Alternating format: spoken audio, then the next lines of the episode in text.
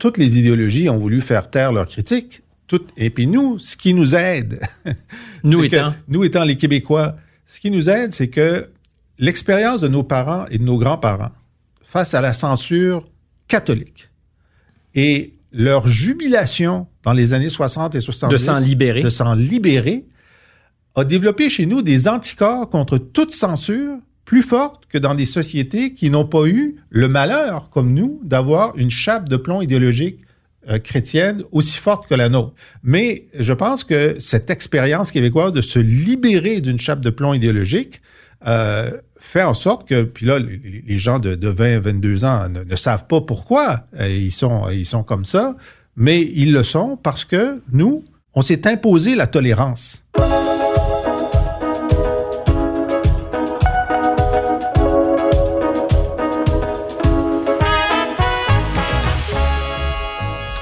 Bonjour à tous et bienvenue à bord de Contact. Mon invité cette semaine, Jean-François Lisée. Comme chaque fois, je mets mes lunettes quand vient le temps de faire le descriptif d'une vie.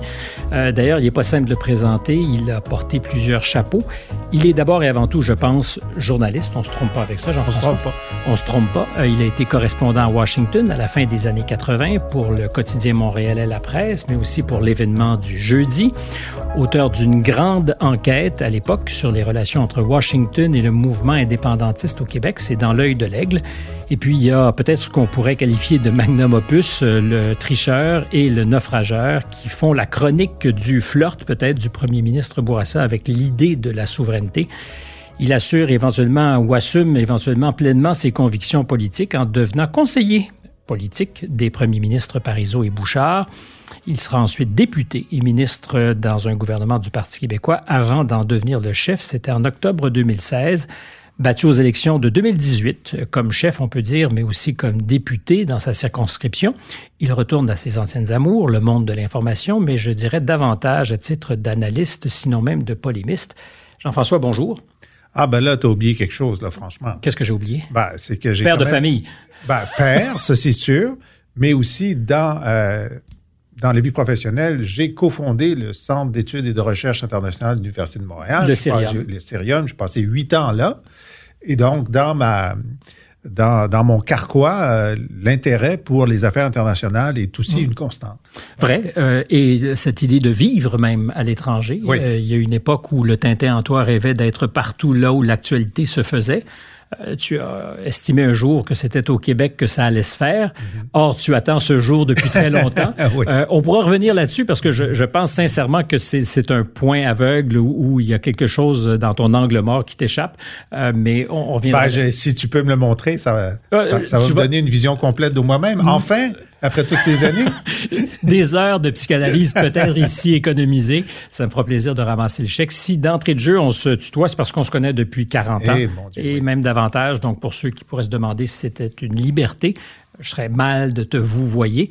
Euh, Il y a une chose qui me semble évidente euh, après avoir été corrigé sur ton parcours professionnel, c'est que tu t'es toujours défini et, et je t'ai toujours euh, reconnu être euh, dans ce qu'on pourrait qualifier ou ce qu'on pouvait qualifier de gauche. Euh, progressiste, mais à gauche. Euh, social-démocrate. Oui, Social-démocrate? C'est ce, qui, euh, c'est ce qui définit le mieux.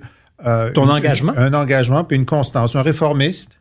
Un réformiste. euh, J'ai déjà été euh, révolutionnaire, euh, mais je me suis ensuite assagi sur ce qui peut être fait. Et ce qui peut être fait, c'est d'arnacher la puissance créatrice et destructrice du capitalisme dans une cage qui euh, redistribue le pouvoir, l'argent et, euh, et respecte la planète. C'est pas encore arrivé.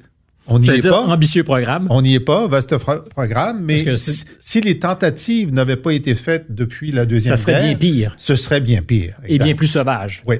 Euh, Parce que l'idée d'arnacher cette bête euh, qui ne demande pas à aller en cage, on parle du système capitaliste, c'est pas simple. On pourra revenir là-dessus, mais en fait, là où je m'en allais, c'est que bizarrement, certainement pas paradoxalement, mais bizarrement, euh, comme d'autres qui ont été révolutionnaires dans leur jeunesse et qui pensaient être des progressistes, tu es par tes écrits, par les combats que tu livres peut-être aujourd'hui, perçu par plusieurs comme étant frontières réactionnaires, sinon de droite. Euh, Euh, je dirais pas plusieurs, je dirais certains. Hein? Certains. Mais, Euh, mais c'est intéressant ouais. comme sur euh, l'horizon politique. Oui, mais les sais, pièces se sont déplacées. Quand on était sociodémocrate, euh, certains nous trouvaient, euh, nous disaient qu'on était des suppôts du capitalisme, puisqu'on ne voulait pas renverser le capitalisme. Mhm. Alors donc, euh, peu importe où tu es, euh, Sylvain Leliev disait toujours, on est toujours un peu l'iroquois de quelqu'un. hein. Alors, on est toujours un peu trop à gauche pour quelqu'un, trop à droite pour quelqu'un, et ça- on ne doit pas se définir face à ça. Mais, bon, par exemple, en ce moment, j'ai beaucoup de difficultés avec euh, la, la montée du, bon, ce qu'on appelle le wokisme et les woke, et comment les désigner. Certains Mais déjà, dit- je trouve que c'est pas le, le- le terme idéal. on le cherche. Alors, certains disent c'est la nouvelle gauche. Moi, j'appelle pas ça une nouvelle gauche. Euh, des gens qui sont pour la censure, euh, qui sont contre le débat dans des universités. Je, je vois pas en quoi c'est de gauche ou même nouveau. Euh, J'ai entendu néo-progressisme. Je vois pas comment c'est progressiste de brûler des livres. Pour moi, c'est une régression. Alors, on a une difficulté à définir, puis, puis je veux pas partager le terme progressiste avec euh, certaines de ces dérives. Alors, donc, on n'a pas résolu la question de savoir comment désigner cette mouvance. Certains disent racialiste, donc il faut tout définir à partir de la race, comme les marxistes définissaient tout à partir des classes, ou les religieux à partir de la religion, des croyants, des non-croyants. Mais en tout cas, moi, ça me dérange pas euh, d'être constant dans ma social-démocratie et dans ma promotion de l'identité québécoise, qui est une identité qui doit être à la fois affirmée et ouverte, puis qu'il y a des gens qui disent, ben maintenant, tes positions euh, ne sont plus considérées comme progressistes. Je dis, ben qui es-tu pour décider de Que ce qui moi, est je le suis ou non? ou non? Voilà, c'est tout. Mais alors, qu'est-ce qui s'est passé pour qu'on associe aujourd'hui le progressisme, sinon même la gauche, à ce que tu qualifies, euh, ben, certainement pas de progressiste? Ben, la gauche, quelle gauche? hein? On a toujours eu ce débat-là, même à l'intérieur de la gauche, avant qu'arrive ce mouvement. Euh, Ben, c'est toujours soucier pour moi la gauche d'abord et avant tout, pas simplement des rapports de classe, mais euh, de, de la redistribution de la richesse Bien en sûr. partie. Ben oui. Euh, et, et ça me semble fondamental parce Oui. que je me répète pour ceux qui nous écoutent, mais l'aliénation économique, Mhm. pour moi, est probablement la pire des aliénations. Alors on me dira, t'es pas noir, tu sais pas ce que c'est que d'être noir, Mhm. mais être pauvre dans un régime capitaliste, c'est- c'est probablement une des grandes misères. Ben, euh, moi, face à, à- à ces questions-là, puis je, je- je m'en suis, euh, me suis prononcé souvent, euh, la première chose à faire face à l'ensemble des inégalités, c'est d'enrichir les pauvres. Tous les pauvres. Et à l'intérieur des pauvres, il y en a qui sont plus pauvres que d'autres. Les Noirs, les, les- les Autochtones québécois sont davantage défavorisés que les autres. La première chose à faire, par exemple, dans les logements, c'est de, de- de faire en sorte qu'il y ait moins de logements insalubres, qu'ils soient plus disponibles, qu'il y ait plus de logements, logements sociaux. Et si on se rend compte qu'il y a une différence supplémentaire à cause de la À couleur de combler. la peau ou à cause de la religion, etc., là, faire un effort supplémentaire. Alors que euh, les gens de cette mouvance racialiste disent non, non, on s'en fout de savoir s'il y a des pauvres blancs dans des logements insalubres. L'important, c'est de faire des programmes spécifiques pour les non-blancs qui sont dans les logements insalubres. Euh, je suis pas d'accord. Parce que d'abord, ça, ça fragmente la société au lieu de l'unir à travers des, des- des- des projets communs. Euh, et ça ne fait que euh, ça ne fait qu'aiguiser les différences. Alors faisons tout ce qu'on peut faire en commun et un effort supplémentaire s'il y en a qui euh, tombent dans, euh, dans le trou ou qui sont victimes euh, de, de vrai racisme. Par exemple, sur toute cette question du racisme systémique. Alors moi, j'admets qu'il existe d'abord du racisme, il existe du racisme culturel, institutionnel et systémique. Et moi, ce que je veux dire par systémique, c'est un non-raciste mis dans une situation, dans un système, dans un, dans un emploi qui le conduit à poser un acte raciste qu'il n'aurait pas conduit, qu'il n'aurait pas posé sans un environnement. Euh, ça, c'est du racisme systémique. Mais le reste ne l'est pas nécessairement. Par exemple, on dit il y a plus de Noirs dans des euh, logements insalubres à Montréal que la moyenne. Très bien. Euh, Est-ce du racisme systémique? Ben, Est-ce qu'il y a quelque chose dans la loi sur le logement, dans les baux Qui engendre qui ça. engendre ça, ou est-ce que ce n'est pas une culture du racisme d'un certain nombre de propriétaires racistes qui fait en sorte qu'il faut bien identifier le problème pour le résoudre? Donc, ça sert à rien de changer la loi. Moi, ce que j'ai proposé quand j'étais chef du PQ, j'ai dit, écoutez, j'ai beaucoup travaillé sur la loi sur le tabac. Et dans la loi sur le tabac, le ministère de la Santé embauche des jeunes de 16-17 ans l'été acheter du tabac dans les dépanneurs.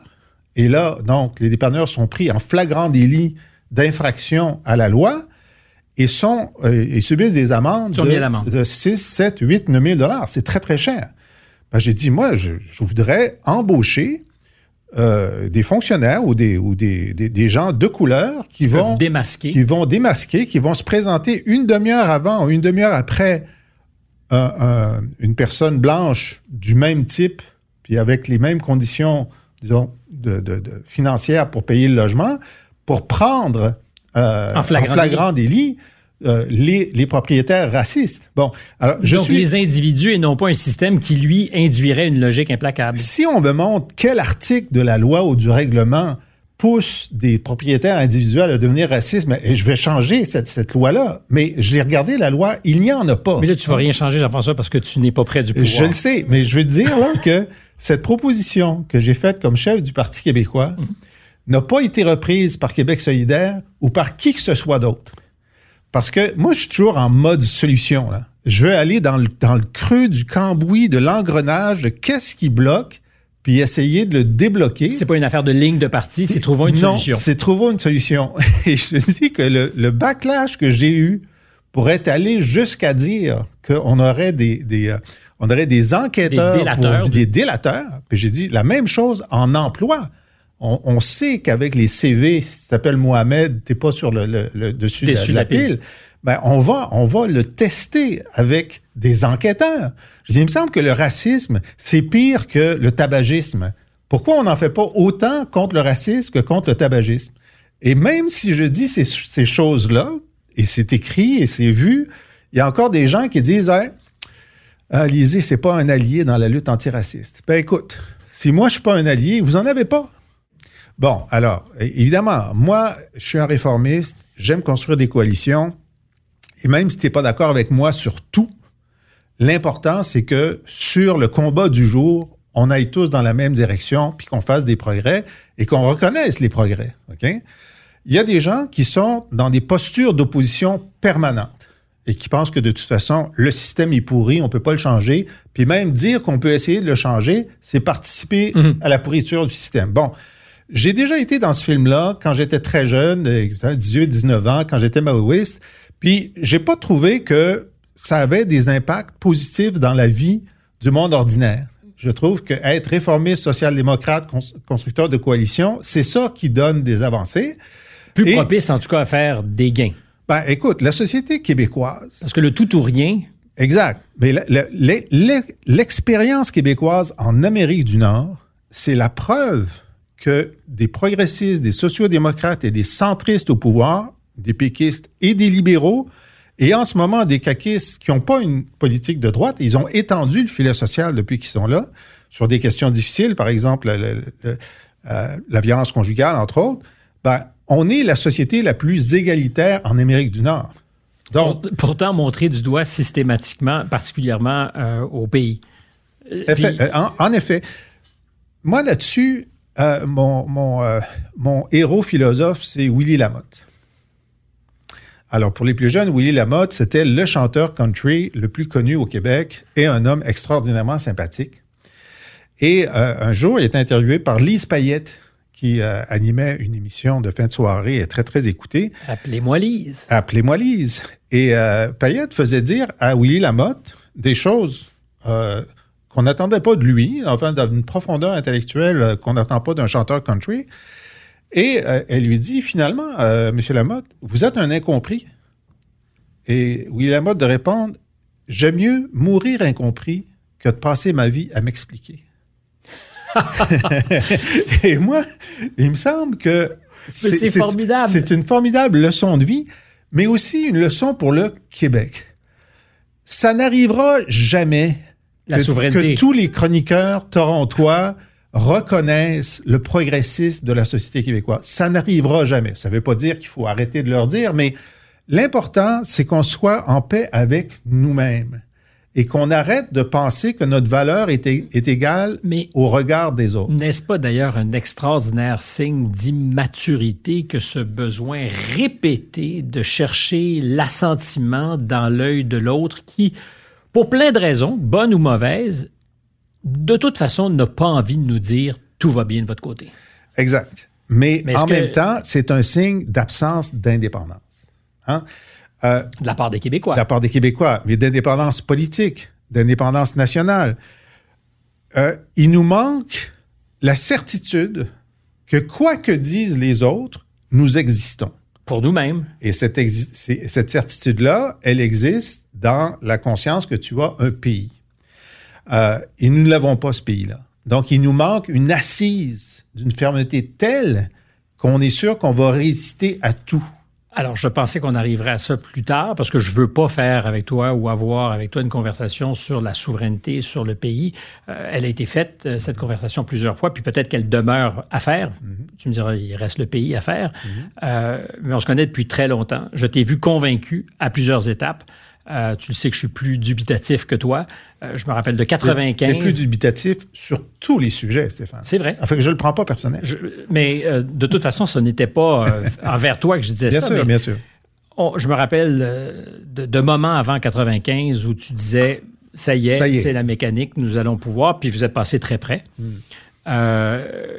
On pourra revenir sur ce qui s'est passé entre toi et M. Bouchard, qui aujourd'hui encore a une certaine peine pour l'avoir croisé récemment, à l'idée que vos communications ne soient pas optimales. Je ne sais pas si je m'y mise trop dans, dans- dans la vie privée, mais euh, je sais qu'il y a un moment où tu as pensé que lui, après 95, avait une fenêtre et qu'il a raté un rendez-vous. Exact. Euh, mais on ne saura pas si tu avais raison ou non. Euh, avec Pauline Marois, tu t'es dit, ça y est, ça prend une femme pour faire la souveraineté, elle la fera. En 2017, c'était le 150e anniversaire de la Confédération et tu disais, ça sera l'occasion. Ah bon? de- ah oui, deux fois j'ai trouvé des... Ah oui, mais ça sera l'occasion de faire le procès. Ben, mais ce qu'on a fait, d'ailleurs. Oui, oui. Alors donc, tu es virtuellement capable de faire la démonstration de ce qu'il y a plein de moments où ça va arriver. Puis j'ai aujourd'hui, puis j'ai pas du tout envie d'avoir une opinion définitive, mais la l'intuition ferme que la fenêtre est plus très grande ouverte. Et que pourtant, tu pourrais me faire la démonstration qu'en 2027, il va y avoir un moment extraordinaire. Il n'y a pas un jour où tu te dis c'est fini. Il faut faire autre chose. Ah non, c'est fini, non. Mais euh, quand même, les choses évoluent. Et il faut une jonction de la volonté et de la conjoncture. hein. Euh, et euh,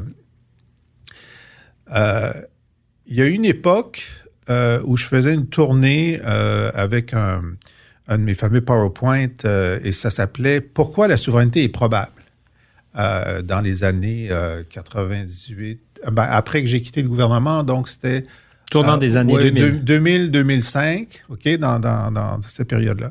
Si j'avais à, à refaire la démonstration aujourd'hui, je dirais pourquoi la souveraineté est possible?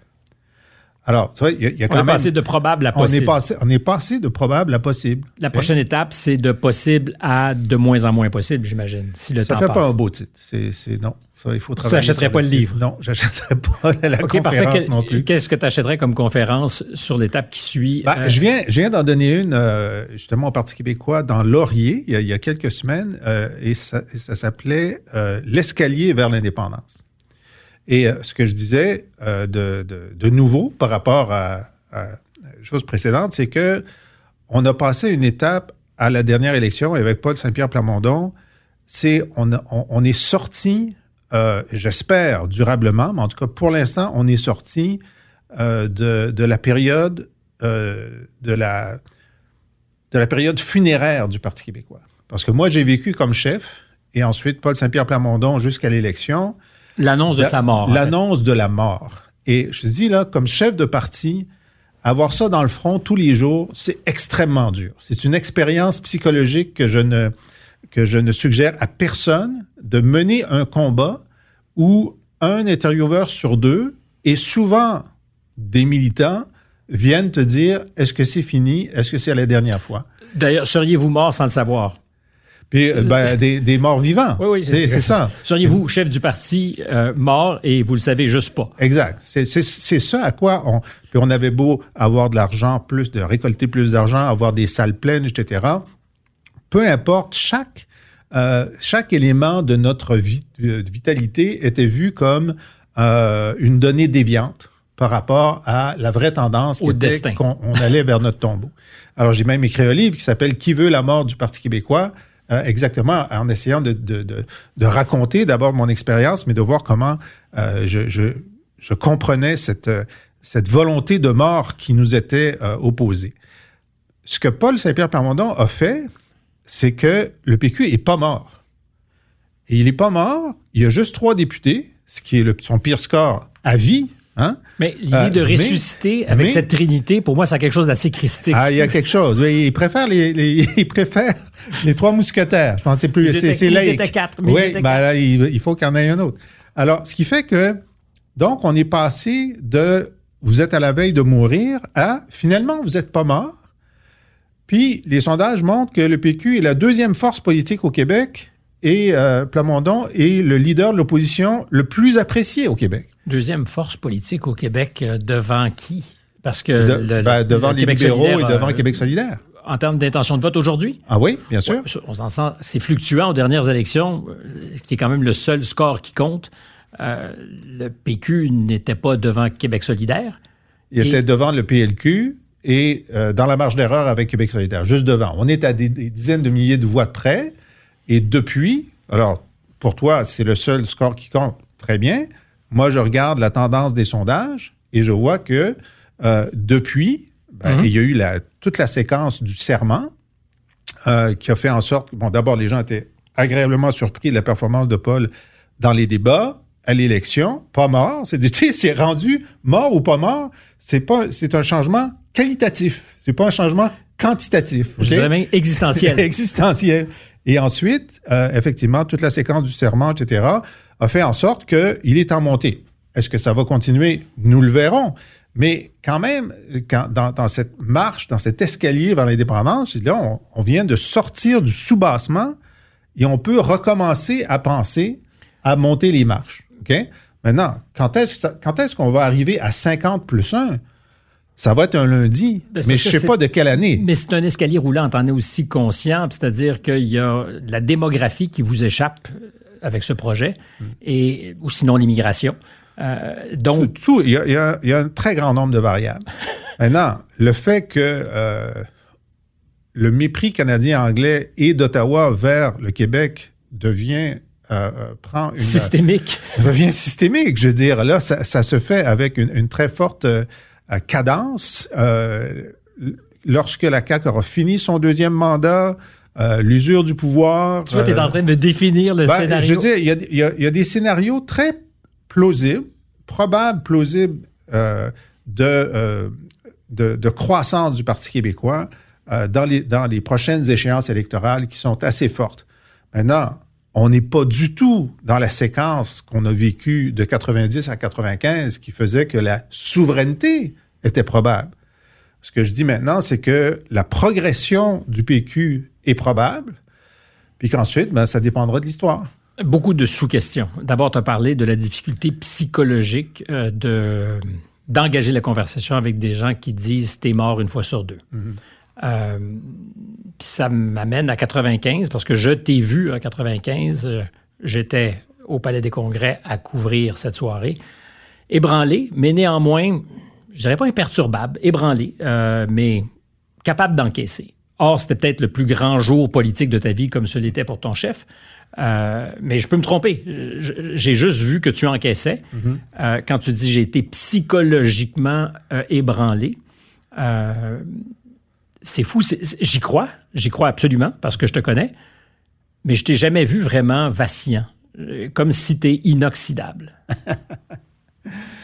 ben, écoute, je, le raconte dans mon livre. Euh, la tâche du chef, c'est de motiver les troupes. OK? Et puis, euh, on avait des, de très mauvais sondages. Puis, tous les matins où il y a un mauvais sondage, les journalistes de la tribune de la presse attendent le chef. C'est cruel. Ben oui, mais ça fait partie de la job.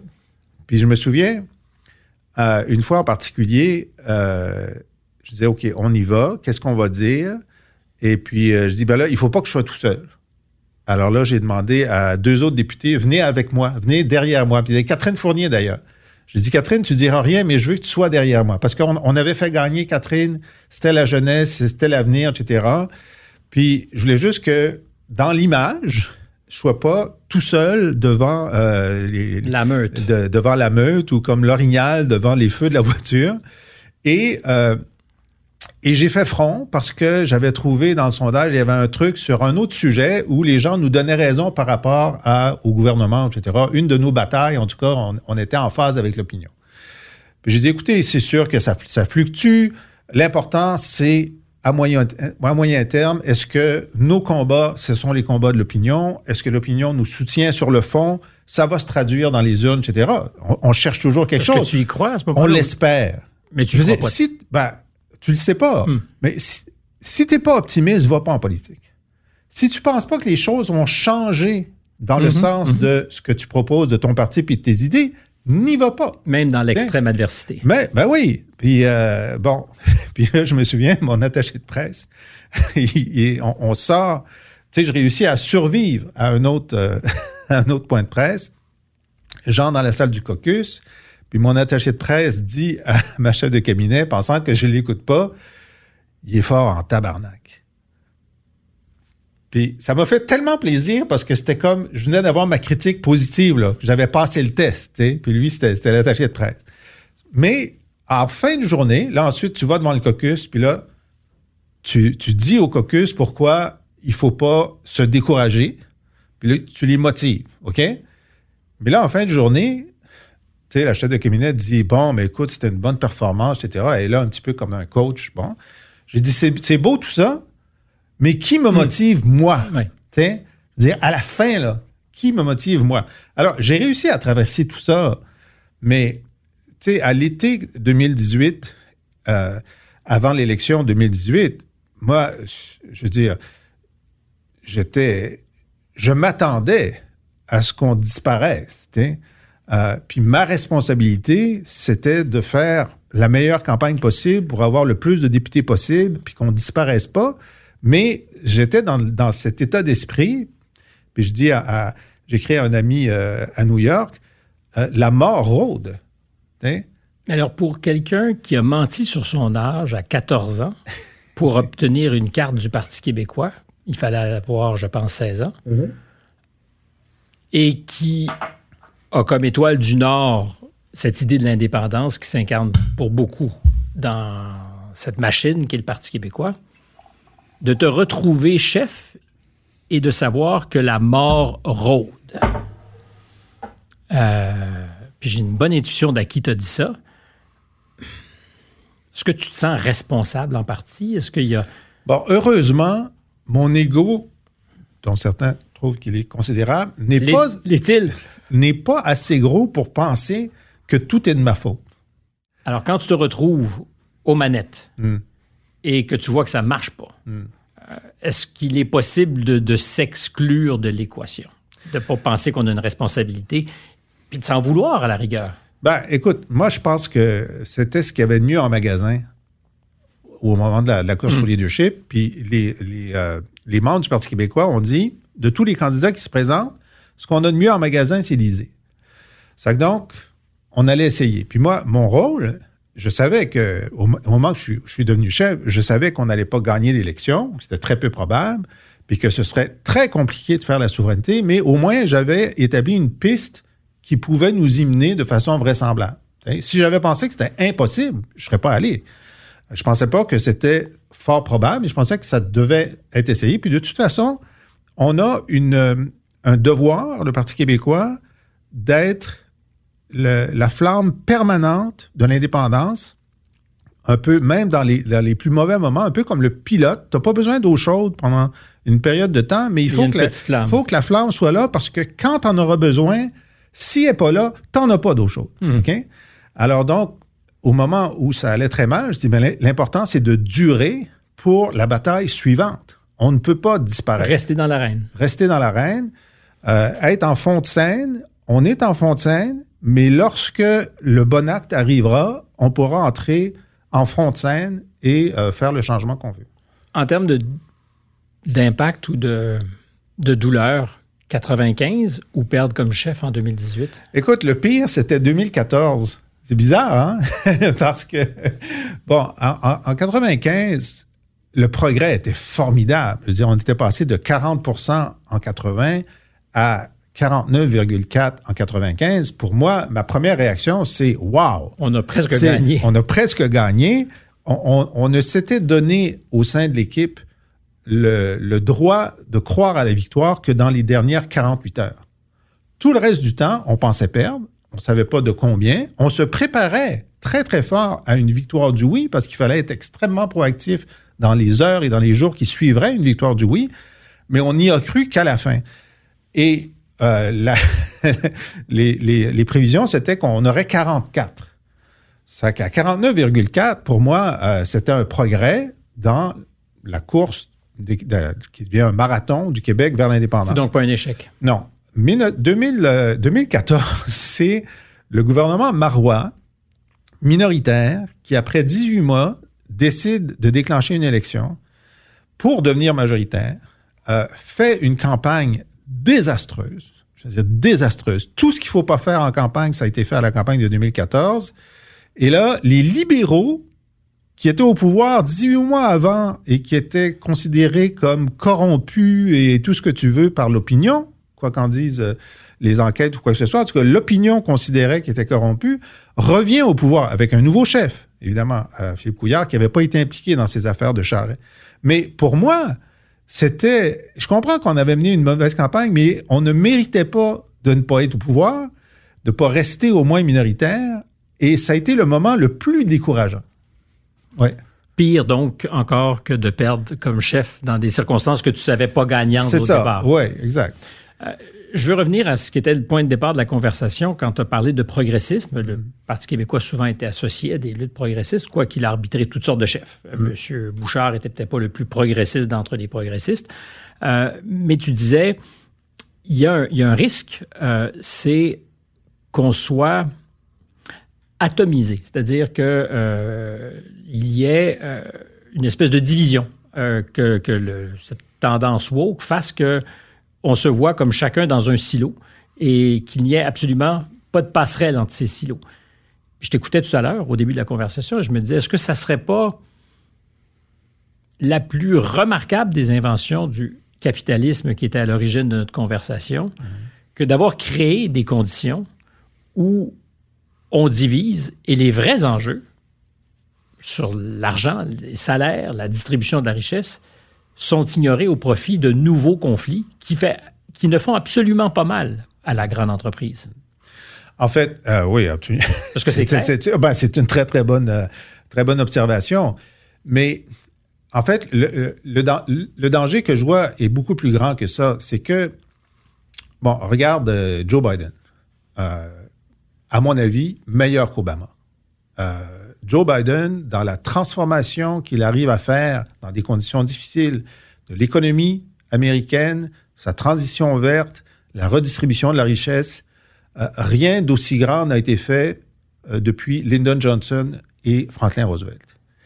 Euh, C'est très audacieux comme affirmation. Ah, absolument, je l'affirme absolument. Et et j'espère qu'il va avoir un deuxième mandat, malgré le fait qu'il est vieux. il est vieux. Mais le parti ne lui laissera jamais l'occasion de continuer. Écoute, s'il n'y a pas de problème cardiaque ou cognitif... Ben, il les a, les problèmes cognitifs, Jean-François. Écoute, moi, je le vois là, en conférence de presse, répondre aux questions. Je vois qu'il y a de la misère à, à trouver la personne dans la salle, mais ce qu'il dit est plus intelligent et plus pragmatique que ce qu'Obama disait. Alors, ça, c'est. Euh, Alors, je disais que tu hein? avais deux un angle mort, cette idée de la souveraineté. Moi, je pense que tu en as un deuxième, c'est euh, Joe Biden. Mais je reviens sur, euh, sur la question de la distribution de la richesse. distribution de la richesse, etc. Le problème, c'est que, puis je parle des États-Unis, les woke provoquent dans la population un backlash contre la gauche en général. Et c'est ce qui fait que Biden n'a pas eu une majorité aussi forte. Et c'est ce qui fait qu'il a presque perdu la Chambre des représentants. c'est que la droite utilise les woke comme des boucs émissaires. Il a perdu la Chambre des représentants. Euh, il a perdu la Chambre Il l'a perdu, c'est ça. Il aurait dû la perdre beaucoup plus, normalement, dans les, dans les sessions de mi-mandat. Il a réussi à limiter ses pertes. Garder une tension. Il aurait pu la, il aurait pu la garder nu de, du fait que les républicains utilisent les combats woke pour mobiliser leur base contre les démocrates, y compris les démocrates sociaux-démocrates. Alors donc, c'est... Euh, puis, je dis pas qu'ils font exprès, là. Hein, les, les, woke croient à ce qu'ils disent, là, absolument, là. Mais puisqu'on parle de l'impact sur le capitalisme, ce sont, à leur corps défendant, des marchepieds de la droite. Mais je pense que oui. Hmm. Euh, à leur corps défendant, mais comment en faire la démonstration? Ben, la, meilleure façon d'en faire la démonstration, pour une société comme le Québec, moi je pense qu'il y a un backlash anti-woke en Ontario qui va aider Poiliev aux prochaines élections. C'est très clair. OK? Et qui, assure, qui a assuré la réélection de Ford. Au Québec, euh, on en parle beaucoup. Leur présence est forte dans des universités, dans certains syndicats, mais la résistance euh, des centristes et des, des, autres progressistes face au woke et de la population est extrêmement forte au Québec, ce que j'appelle la République du bon sens. On est dans la République du bon sens. Et donc, alors que les woke s'institutionnalisent au Canada anglais, dans les institutions, euh, ils n'arrivent pas à le faire au Québec. Euh, et ça, ça me donne une raison de plus d'aimer le Québec. Qu'est-ce qui, selon toi, explique ce, décalage entre le reste du Canada ou cette adhésion plus grande à, disons-le, une forme d'idéologie mm-hmm. euh, et la réserve qu'on aurait naturellement ici, parce qu'on ne s'est pas concerté pour dire on sera différent? On s'est concerté pour dire ça n'a pas de crise de bon sens. il y a un genre de, de, volonté de dire le vrai au Québec face à des choses qui ne passent, tu sais, je veux dire, censurer des livres, ne pas prononcer le mot en haine, quel que soit le contexte. Tu hésites, toi, maintenant, tu y penses? Euh, moi, je, je, le dis seulement quand c'est nécessaire, OK? Mais on le dit. Alors que au Canada anglais, il est, même, il est interdit de le dire, quel que soit le contexte, OK? Alors, où là, on dit, ben écoutez, là, vous avez basculé dans Orwell. Bon, nous, on veut pas basculer dans Orwell. Il y a aussi notre distance face aux États-Unis. Euh, le Canada, disait euh, John Roston Soul, c'est une société qui passe sa vie à regarder à la télévision ce qui se passe aux États-Unis. Mm-hmm. Alors que nous, 18 des 20 premières émissions qu'on écoute, c'est des émissions qu'on produit nous-mêmes. Alors c'est complètement distinct. Alors effectivement, la pénétration de cette idéologie américaine au sein euh, de, la classe intellectuelle canadienne anglaise est beaucoup plus forte que nous, qui avons une exposition aux États-Unis qui est plus équilibré. On est exposé aux Européens, aux Français, aux Américains principalement, mais à notre propre production principalement. Ce qui fait qu'on est moins perméable à, ce que à cette nouvelle normalité. Et euh, pourtant, elle existe. Ben, elle existe ailleurs, oui. Mais nous, on dit non, ce ne sera pas notre nouvelle normalité. Mais cette nouvelle normalité est une normalité qui est tentée par la censure. Parce que je pense que de tous les, euh, les aspects corrosifs de cette révolution idéologique, c'est cette tentation de faire taire. Mhm. Euh, de faire taire tout ce qui est divergent. Mm. Euh, ça s'est exprimé de multiples façons depuis quelques années. Il y a eu évidemment des cristallisations de ça durant la pandémie. Euh, et je n'arrive pas à saisir de quoi ça procède. Parce que c'est très totalitaire. Ah, de quoi ça procède? Je veux dire, toutes les idéologies ont voulu faire taire leurs critiques. et puis nous, ce qui nous aide, nous, étant? nous étant les Québécois, ce qui nous aide, c'est que l'expérience de nos parents et de nos grands-parents face à la censure catholiques.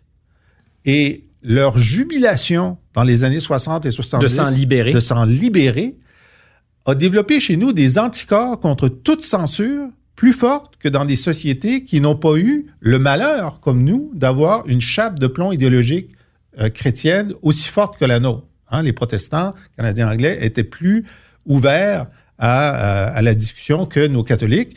Puis nos catholiques avaient les listes de livres à l'index c'est intéressant parce qu'on avait donc une liste de choses qui avaient l'air bien intéressantes parce qu'ils étaient à l'index. Et interdites. donc, interdites. Dans le fruit défendu, il n'y a rien de plus juteux. Mais je pense que cette expérience québécoise de se libérer d'une chape de plomb idéologique euh, fait en sorte que, puis là, les gens de, 20, 22 ans ne, savent pas pourquoi euh, ils, sont, ils sont comme ça, mais ils le sont parce que nous, on est on, a, on s'est imposé la tolérance face aux discussions. Et la deuxième chose, moi, des fois, je... je, Mais je suis pas sûr que ça soit... Euh, parce que je veux me rallier à l'idée qu'on se serait peut-être imposé la tolérance. Mm-hmm. Je suis pas sûr que c'est toujours vrai. Et, je crains, comme dans toutes les, révolutions culturelles, euh, avec un petit C, là, je, ne réfère pas qu'à la Chine, euh, que le rouleau compresseur vienne souvent de jeunes personnes qui n'ont pas Bien sûr. Une, une j'allais dire une bonne idée du passé, ça serait condescendant, c'est pas ce que je veux dire, mais qui mesure mal. C'est sûr. Les, les dérives du passé. C'est sûr. Et c'est vrai aussi au Québec. Oui, oui, mais il y en a. Bien sûr qu'il y en a. Je les vois. On les voit. Dans mon journal, au devoir, on a de tout. Hein? Dans ton journal? Oui, ben, c'est mon journal. Je suis, je suis chroniqueur au devoir. D'ailleurs, on a appelé à voter pour la CAQ. Alors, des fois, je fais des blagues avec mes collègues chroniqueurs. Je dis bonjour, euh, es-tu comme moi, chroniqueur du quotidien caquiste Le Devoir? Et euh, c'est la blague passe pas toujours bien. mais, euh, mais quoi qu'il en soit, euh, donc, le, débat, il existe, bien sûr, qu'il y a des jeunes. Mais regarde, on dit. Et des, institutions, je, je, dirais que ton journal, par moment, me donne l'impression puis peut-être que je me trompe, euh, mais il me donne l'impression d'avoir en partie adhéré euh, à ça. Écoute, il y a des exceptions. C'est pas une impression. Je veux dire, on lit dans certains textes, on le voit. Ben, on puis bon, des chroniqueurs, c'est normal. On est vraiment sur le spectre au, complet. On a des chroniqueurs très pro-woke, puis des chroniqueurs très anti-woke. Moi, j'aime bien le, devoir pour ça. Euh, c'est vrai que c'est le cas à la presse aussi. moi, je pense que ça manque de woke au Journal de Montréal. Ça, je tiens à le dire. mais mais Mais euh, ce que je veux dire, c'est que ben, parfois, ça transparaît dans les articles. Et là, c'est un problème. Oui, parce que là, on n'est plus dans l'opinion. C'est ça, on n'est plus dans l'opinion. Bon, alors, quoi, mais quoi qu'il en soit, euh, je, je te sens plus pessimiste que moi sur le Québec. Je pense qu'il y a une deuxième chose. Bon, par exemple, on dit les jeunes. Ben, la majorité des jeunes au Québec ne votent pas Québec solidaire. La majorité, 60 mhm. des jeunes ne votent pas Québec solidaire. Mais je ne suis pas optimiste parce Il y a des jeunes. Il y a des jeunes. Je dis simplement que les mouvements... tu parles du rouleau compresseur. Ben, C'est-à-dire que, oui, euh, d'une idéologie. Mathieu Bocoté sort de ce corps. Non, pas du tout. Je parle d'une idéologie. C'est toujours un rouleau compresseur. Ah, c'est la, volonté. La volonté impériale de l'idéologie, bien sûr, elle est là. Mais moi, je dis que on a, on a des, euh, des freins au Québec qui sont plus forts. Un deuxième frein historiquement important, mais qui est, moins fort dans le temps, c'est que on s'est opposé sur une question existentielle, les souverainistes et les fédéralistes pendant deux ou trois générations. Puis même si on s'est choqué, puis on s'est brouillé, on est redevenu amis, puis on a travaillé sur toutes sortes d'autres choses, mm-hmm. quand même, fédéralistes et souverainistes côte à côte. Et ça aussi, ça développe un muscle de tolérance face à un désaccord profond, et dans ce cas-ci existentiel, que nos amis du Canada anglais n'ont pas connu. Quel serait le, pire des scénarios, puisqu'on revient à cette idée de l'idéologie du, rouleau compresseur que ça peut représenter, quel serait le pire des scénarios si on n'était pas vigilant? Parce que un des constats, puis je l'ai eu ici avec euh, un professeur de McGill, euh, Martin Drapeau, qui a été personnellement interpellé et qui a dit ben, Je ne peux pas me taire je vais tenir debout, mais qui ne demandait pas à être le héros de sa vie, du tout, du tout, du tout. Euh, puis je le nomme souvent, mais parce que pour moi, c'est un exemple de quelqu'un qui a dit ça cogne à la porte, puis je vais répondre. Je vais dire non. Enfin, J'ouvre pour dire non. Euh, s'il n'y a pas assez de gens pour résister, quel est le risque ou quels sont les risques? Oui, mais tu sais, tu dis ça, l'Assemblée nationale unanime a dit que la nomination de Mme El Gawabi n'était pas acceptable. Unanime. Alors, ça a pris une semaine de plus pour QS, mais ils l'ont dit quand même. Est-ce que la même Assemblée nationale n'a pas à l'unanimité aussi décidé de désavouer... Euh... Yves Michaud, oui. Et, euh, et, euh, ça crée des ulcères à tout le monde depuis. OK? Euh, et pour ceux qui ne sauraient pas de quoi on parle, ah Jean-François. Non, mais c'est parce que quand tu me parles de cette unanimité, je pense qu'elle peut être aussi redoutable. Il n'y a personne qui s'est mis en travers du chemin cette fois-là.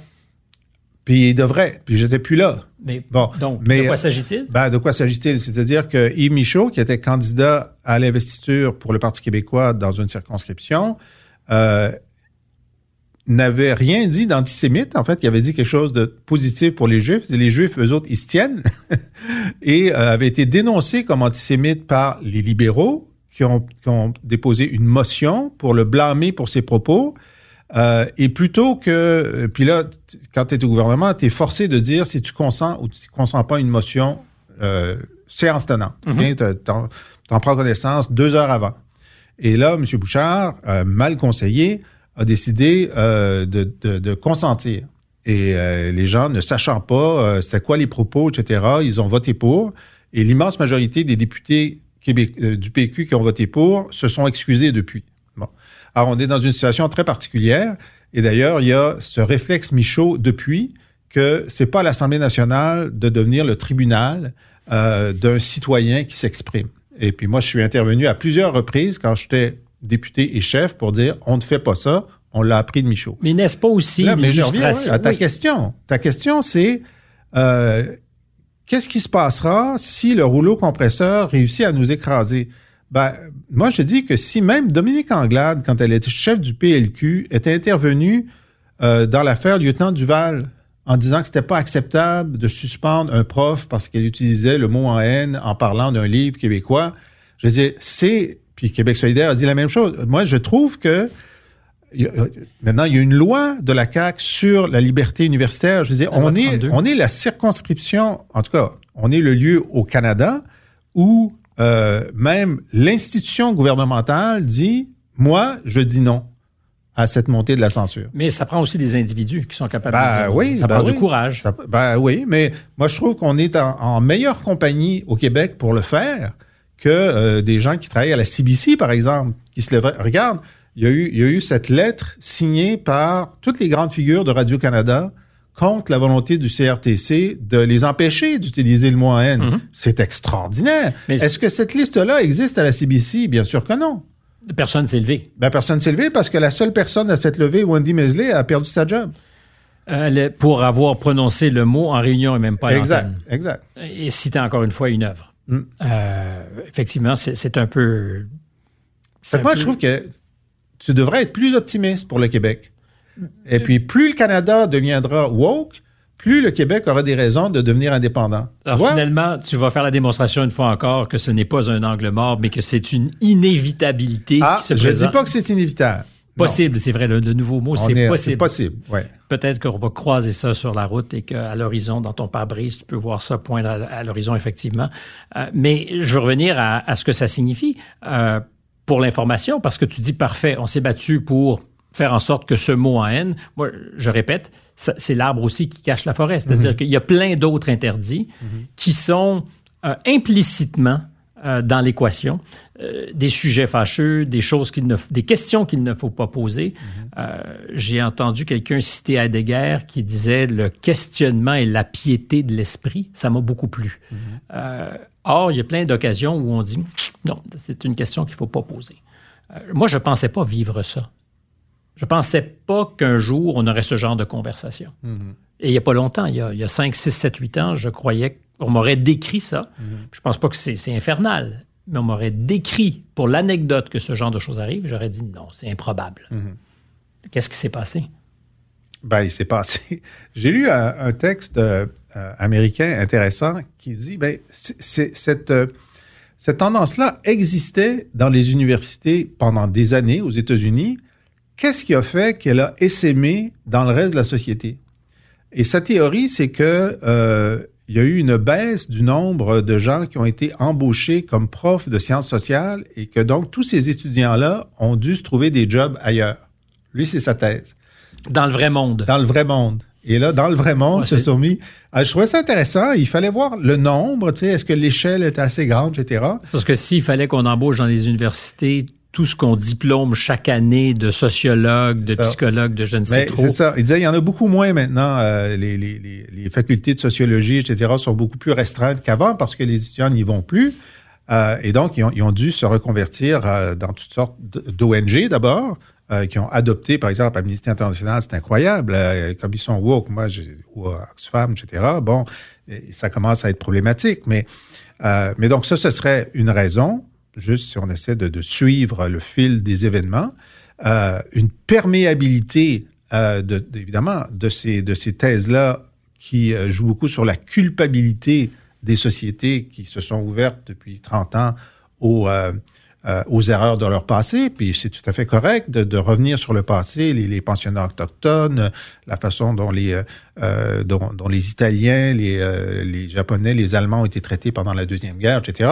C'est parfait de faire le ménage de son passé, de reconnaître ses erreurs, mais quand tu ne parles que des erreurs de ton passé sans parler de, de la, la, construction, de, de la valeur de ce que tu as construit, ben là, tu es, es dans une spirale destructrice. Mortifère. Exact. On, on est euh, continuellement en train de, ben, de, se battre la coulpe euh, et je, je, ne sais pas si c'est. Euh,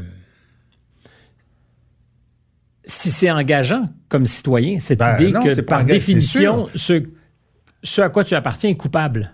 Écoute, et là encore, tu vas dire que c'est un, c'est un, un, angle mort ou un biais, mais j'ai écrit un texte euh, il y a un bout de temps dans le Devoir qui s'appelle Fragilité canadienne, où je montrais que les piliers de l'identité canadienne étaient en train d'être minés jusqu'au père fondateur, euh, Johnny MacDonald, qui est maintenant vu comme génocidaire et dont on déboulonne les statuts.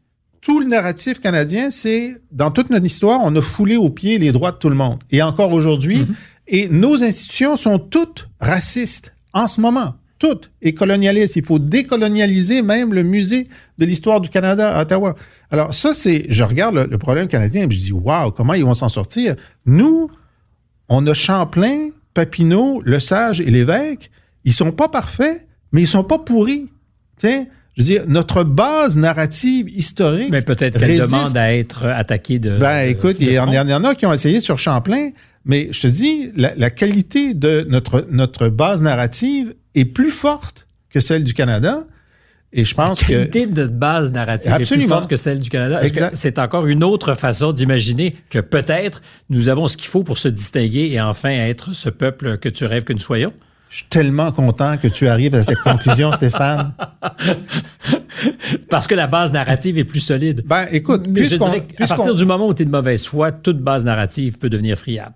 Oui, mais il faut que tes arguments. Écoute, sur Johnny, je veux dire, le procès, il a, il a voté là, la loi pour mm -hmm. euh, extraire l'Indien euh, de, de, de l'enfant indien. J'ai beau essayer de le défendre, Johnny. Bon, Mais c'est fondé. C'est fondé. Euh, Champlain, euh, c'est le colonisateur européen le plus... de moins génocidaire. Ben, il n'est pas génocidaire ben, du tout. Il n'a fait que des alliances. T'sais. Il a été invité à rester. Tu sais, je sais qu'il y, y, a une contre, un contre-récit sur Champlain, etc., mais tu n'arrives pas à, à, à, à, déboulonner la totalité de son œuvre. Tu sais. Euh, puis moi, je m'intéresse Il est semi-bancal. Ben, il tient le sage. Tu sais, bon, qu'est-ce que tu peux dire contre le sage? Puis là, l'évêque, maintenant, est béatifié, mais même par les Anglos. Mais c'était une erreur, d'ailleurs, que de le béatifier. J'ai eu cette conversation avec euh, M. Bouchard. Oui. Puis est-ce qu'on peut aujourd'hui, puis tant mieux si ça tient la route, mais mm -hmm. est-ce qu'on peut aujourd'hui euh, imaginer que cet homme aurait un avenir politique dans le monde d'aujourd'hui? Euh, il aimait jouer, il aimait les femmes. Oui. il y a eu un accident regrettable où il a tué quelqu'un un mm -hmm. soir, on ne sait pas trop ce qui s'est passé. Mm -hmm. quand je dis on ne sait pas trop ce qui s'est passé, est-ce qu'il avait bu? Ah oui, il n'y avait pas eu de test. exact. Alors peut-être qu'il était blanc comme neige, mais en fait, une histoire plus complexe, mm -hmm. moins limpide qu'on le voudrait, est-ce que ça pourrait passer aujourd'hui? Moi, je dis oui, à cause du personnage. Si c'était quelqu'un d'autre, je pense que tu aurais raison. Mais le personnage de l'évêque et la façon dont les Québécois se reconnaissaient en lui, dans ses, sa volonté et ses hésitations, faisait en sorte que on lui aurait euh, on lui aurait permis ça, on lui aurait euh, on lui aurait euh, il y aurait une licence. Il y aurait une licence, oui, à cause de la qualité de l'homme, tu sais. Euh, mais bon, on ne saura pas. Il y a des choses qui t'émeuvent au plus profond de toi. Puis je le dis pas comme si j'en doutais, ouais. parce qu'on vient de, de faire euh, à toute vitesse mmh. une espèce d'inventaire de l'époque. Mmh. Euh, puis je me suis arrêté moi à deux moments où je t'ai vu potentiellement ébranlé. 95, euh, le référendum, la défaite de 2018. Puis je comprends que tu puisses faire la part des choses entre le combat politique, mais à travers tes idéaux, les combats que tu as menés, un jour tu feras un bilan. Je ne dis pas que l'heure du bilan est arrivée, mais il y a des choses qui t'ont euh, ébranlé, ému, qui ont fait que tu t'es dit, ah, ça valait vraiment la peine, ou au contraire, je me suis tellement trompé. Ben, globalement, je trouve que ça valait la peine. Euh, mais, tu sais, euh, après, quand, quand je me suis retiré, euh, bon, en fait, après l'élection de 2014, moi, mais, bon, j'avais été ministre des Relations internationales, la métropole, ça m'a beaucoup intéressé. Et, et là, il fallait choisir dans quel sujet j'allais être dans l'opposition.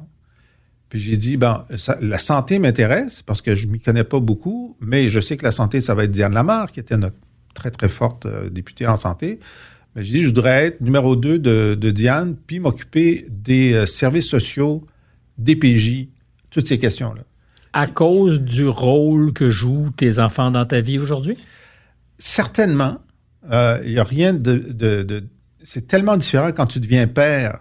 Ton, ton rapport à l'enfance est complètement différent, même si quand tu n'es pas père, tu es mm. empathique, mm-hmm, etc. Mm-hmm. Mais je veux dire, c'est complètement différent la condition de l'enfance lorsque tu es toi-même père. Euh, et je voulais euh, me dégager de débats théoriques pour être dans le, dans le vécu des gens. Mm-hmm. Puis là, pendant, euh, pendant trois ans, euh, j'ai parlé à ces intervenants-là, j'ai connu ces gens-là, j'ai mené leur bataille, j'ai visité leurs locaux, puis euh, ce qui m'a le plus ému, c'est pas tant de, de, voir les conditions dans lesquelles ils étaient que de voir le regard qu'ils posaient sur moi à la fin d'une conférence de presse où j'avais défendu leur, euh, leur position. Puis c'était un regard de on a trouvé quelqu'un qui veut nous aider. Puis on a trouvé quelqu'un qui a l'air à savoir comment nous aider. Puis euh, ça, pour moi, c'était le meilleur salaire, tu sais, de dire, de, dire, je veux vous aider, mais là, je, vois dans vos yeux que vous trouvez que j'aide. Puis c'est ça que je voulais faire, vous aider, tu sais. Euh, puis on a gagné un certain nombre de batailles. Euh, il y en a une maintenant qui est intégrée dans la social-démocratie québécoise c'est euh, la bataille des, parents jusqu'au bout pour euh, des enfants handicapés qui, lorsqu'ils étaient dans leur famille, avaient droit à moins de ressources que s'ils étaient euh, dans une famille d'accueil. Ah, Puis ça, on a mené ce combat-là, puis c'était extraordinaire, puis je suis très content. Puis maintenant, ça fait partie de, de nos services sociaux. Ça n'existe nulle part ailleurs qu'au Québec, il faut se le dire. Bon, moi, je suis très, très content dans, dans ce que, dans ce que j'ai pu faire d'avoir été un des instruments de ce combat-là. As été utile. Oui, on est vraiment utile. il y a des gens dont la vie est meilleure parce que j'ai été un de ceux qui ont permis euh, ce changement-là. La satisfaction, elle vient d'avoir euh, aidé, contribué, ou aussi d'être aimé, parce que je repars de ton point, c'est-à-dire d'une mm-hmm. conférence de presse mm-hmm. où tu vois que des gens ont trouvé en toi un allié qu'ils imaginaient peut-être pas. Et mm. toi, peut-être que tu n'imaginais pas que leur regard allait changer. Mm. Donc, être aimé, mm. euh, c'est, j'allais dire, c'est, pas plate non plus, mais c'est aussi important dans l'équation. Ben, oui, on va tous être aimés. Puis tous ceux d'entre nous qui sommes dans, qui avons choisi de ne pas rénover des sous-sols, mais être devant les caméras et les micros, c'est parce que, évidemment, on veut faire avancer nos idées, etc., mais on veut être apprécié puis être aimé, c'est clair je vais te dire que même dans, cette campagne électorale où euh, a été soldée par le pire échec jusque-là du Parti québécois, dont j'étais responsable, euh, tu sais, être devant des salles euh, qui t'applaudissent, qui rient à tes blagues, euh, qui t'encouragent et qui crient ton nom, j'aimerais que tout le monde vive ça une fois dans sa vie. Évidemment, c'est juste tes partisans qui crient ton nom. Mais ils ont l'air à y croire. peut-être qu'ils sont comme le chef qui doit bluffer. Oui, euh, peut-être, exact. Il y a un exact. Il, y a, un dialogue de on se motive les uns les autres. Mais je veux dire, dans cette, euh, dans cette période donc pré-funéraire, euh, à un moment donné, j'ai décidé au début de la campagne, j'ai dit on va faire les cinq premiers jours de la campagne dans des circonscriptions qu'on ne détient pas, mais qu'on veut gagner. Puis on va faire des assemblées militantes chaque soir. OK? Parce que moi, je savais que nous, on pouvait rassembler des militants alors que la CAC ne pouvait pas faire ça cinq soirs d'affilée. Elle pouvait faire ça une fois par semaine avec des autobus, mais pas cinq soirs d'affilée dans cinq comtés différents. Et les, premiers soirs, les salles étaient pleines, puis, euh, puis le monde était content. Et je sentais qu'il y avait un genre de non-dit entre nous, les gens et moi, de dire, regarde, on est en train de leur montrer qu'on n'est pas mort. Hmm. Puis on est presque surpris d'être si nombreux à vouloir leur dire qu'on n'est pas mort. Bruyant pour, pour un mort. Hmm. Capable de faire du bruit euh, malgré la mort annoncée. Euh, tu as parlé des enfants et donc de ce que ça change la tonalité de tout. Est-ce que, à partir du moment où tu es le fiduciaire réel de l'avenir de personnes qui dépendent pour beaucoup de toi pendant un temps, ta vision de la politique est changée? Parce que c'est une chose virtuellement de s'engager à changer le monde pour ceux qui s'en viennent, puis de l'être quand on est père de famille, à plus forte raison quand on a cinq enfants. Ben, moi, je suis content de pouvoir dire, lorsque mes enfants me le demandent ou me le demanderont, qu'as-tu fait contre le réchauffement climatique? Je dis, ben, quand j'étais le chef du Parti québécois, j'ai proposé le meilleur programme possible pour contrer le changement climatique, puis j'ai des articles d'experts qui le disent, OK? C'est que j'ai pas réussi à empêcher le changement climatique, puis je suis désolé pour ça.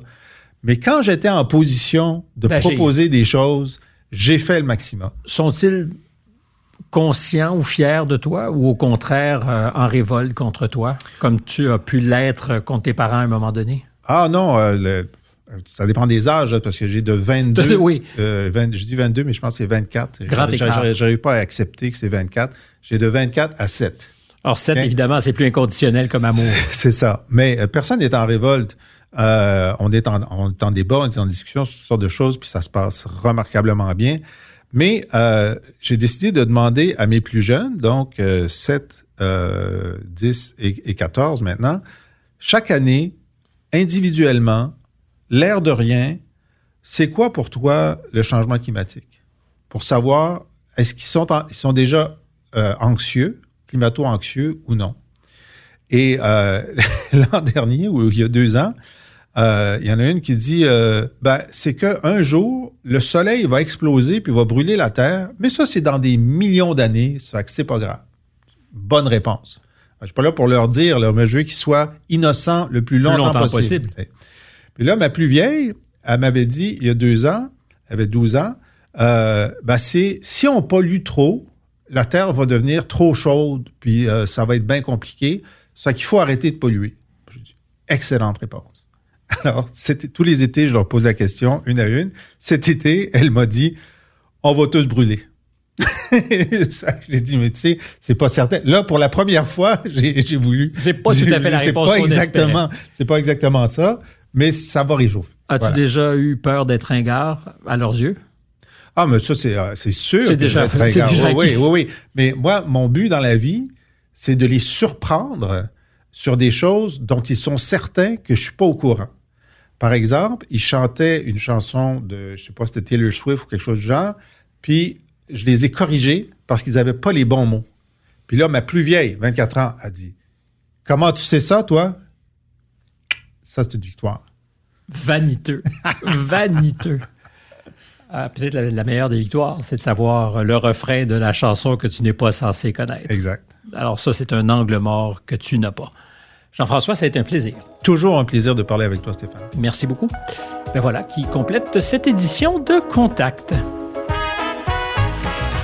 Avec nous à la réalisation, Lola Mal, c'est Marianne Grenon qui est responsable de la recherche. Et puis, c'est Jean-Philippe Bégin qui est à la musique, celle que vous entendez. Stéphane Bureau au microphone. À tous, à bientôt.